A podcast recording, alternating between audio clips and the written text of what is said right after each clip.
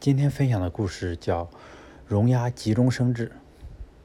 北极冰天雪地，一只失群的小狼沿着海岸孤独地行走。它又冷又饿，东张西望寻觅猎物。突然，它发现前面礁石上有一个巢穴，一只绒鸭从巢穴中伸出头来。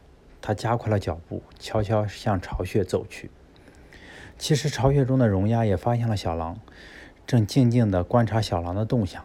见小狼奔巢穴而来，荣鸭急了，立即跳出巢穴，一头扎进水中。奇怪的是，它不但没向远离小狼的方向逃跑，反而迎着小狼的方向而来。只不过它在海里，小狼在岸上，相距一段距离。小狼看着近在咫尺的猎物，迫不及待地跃入水中，向荣鸭追去。在水中，狼的游泳技能远不如荣鸭。追了一阵，见追上无望了，小狼停住了，打算放弃。荣鸭见状却不干了，它也停下来，而且假装折断了翅膀，失去平衡似的在水里打转。本来就恋恋不舍的小狼得意了，又继续向荣鸭游去。见小狼追来，荣鸭又开始游动，只不过一直和小狼保持一段安全的距离，既不让小狼追上，也不把小狼落下很远。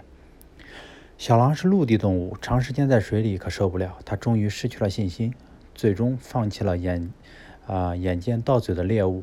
上岸离去。此时离荣鸭的巢穴已经很远了。荣鸭见小狼朝另外的方向走了，这才放心的回到自己的巢穴，与刚与与两个刚出生不久的宝贝依偎在了一起。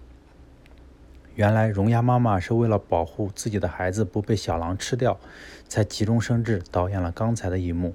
仅仅这一幕，就将母性的伟大展示的淋漓尽致。